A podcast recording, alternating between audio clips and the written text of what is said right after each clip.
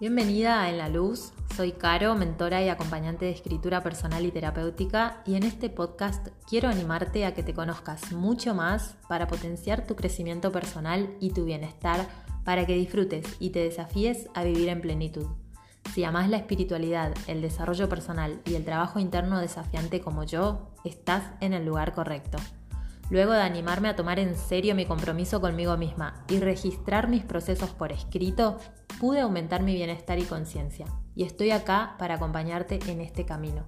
Así que si tenés claro que querés crecer y disfrutar del presente a conciencia, sintiéndote plena, quédate y empezamos.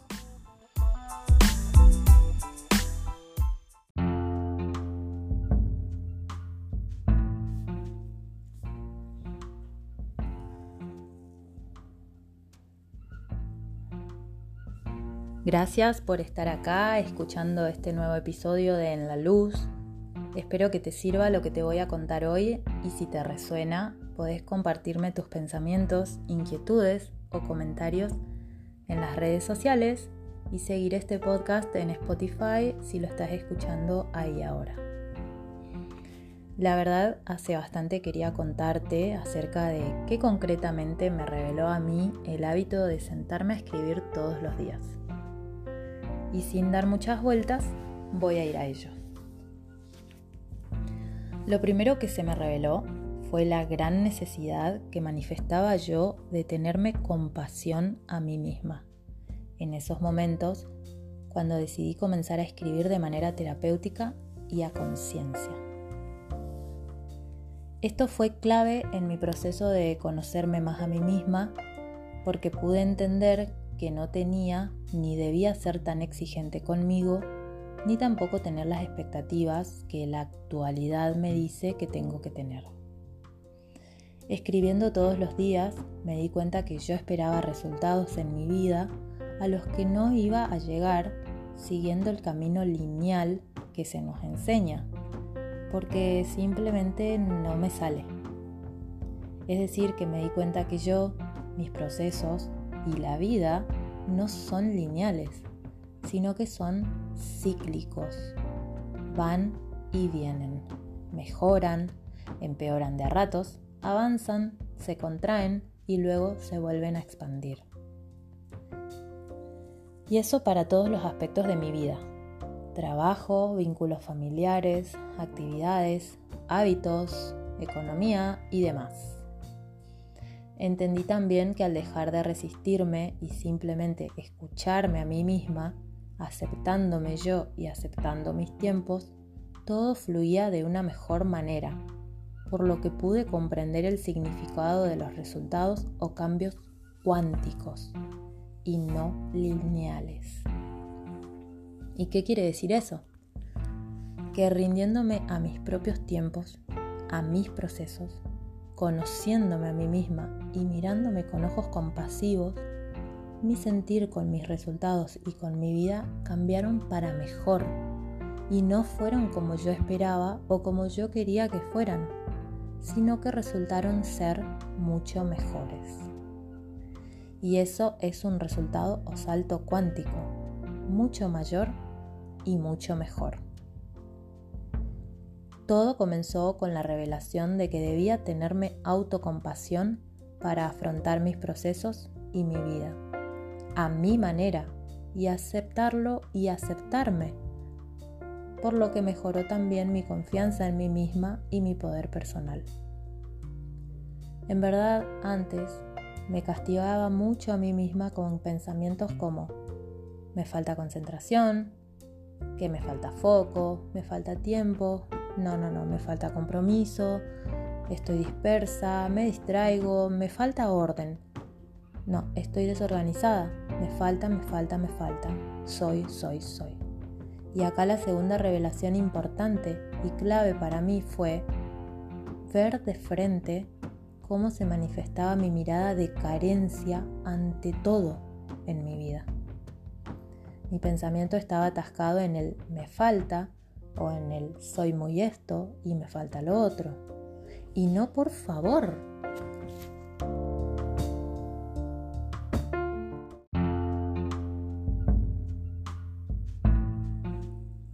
¿Cómo pretendía sentirme mejor, sentir que avanzaba, sentir que iba bien o que iba, si mi mayor creencia estaba bloqueada en el me falta? Escribir a diario me permitió ver qué debía cambiar y cómo. Y claramente debía cambiar el lente, curar mis heridas de carencia e ir más profundo en el nivel de conciencia interna relacionada a esas heridas y sanarlas. Escribiendo descubrí que habían hechos de mi infancia que estaban relacionados a esa sensación de falta de y pude ir a sanarlo. Pude ir a calibrar ese lente con el que yo estaba mirando mi vida y por consiguiente también la manera en la que estaba actuando. Y claro que esto me llevó a la tercera revelación evidente que tuve gracias al hábito de escribir todos los días. Y fue que debía comenzar a practicar más seguido la gratitud. Y acá sí que me resistí porque automáticamente pensé, pero si yo siempre agradezco. Y no, no se trata del decir gracias cuando alguien te pasa algo o te responde un mensaje o compras algo o cualquier situación cotidiana en la que sin pensar decimos gracias, sino que se trata de activar la gratitud por todo y hacerlo a conciencia. Por el simple hecho de poder estar respirando ahora, por ejemplo, y estar haciéndome consciente, es decir, gracias por esto. Y entendí y luego pude saber por estudios científicos que activar la gratitud a conciencia tiene un efecto en las moléculas de nuestro cuerpo que modifican a nivel físico nuestro estado anímico porque esas moléculas se dirigen a las células de todo el cuerpo y allí pasa algo a nivel químico que contándotelo con mis palabras, lo que hacen es llevar la sensación de bienestar a todas las células y experimentamos una vibración energética más alta, lo que se conoce como la mejora del clima emocional. Por lo tanto, nuestra aura el campo energético que cubre todo nuestro ser eleva sus vibraciones y hasta se puede medir. Y por supuesto que al medirse también hasta representan un color y a mayor vibración energética, más luz, más color y mayor sensación de bienestar. Esto es simplemente fantástico y comienza, se activa con la conciencia de la gratitud, la conciencia del gracias. La gratitud así acalla a la sensación de carencia y de a poco el lente se limpia, se recalibra para ver y afrontar el día de una mejor manera. Habiendo comenzado con la conciencia de sentirme más compasiva conmigo misma, gracias a mi hábito preferido, el de escribir. La escritura personal a diario es la mejor herramienta de revelación interna con la que podemos contar, porque además es gratis, está siempre disponible y para practicarla no se necesita nada más que papel y lápiz, o a veces el celu o la computadora también sirven. Por supuesto que todo esto se puede cumplir mejor, al menos al principio, estando acompañado usando las técnicas, la metodología y los procesos de escritura terapéutica que existen y que están disponibles.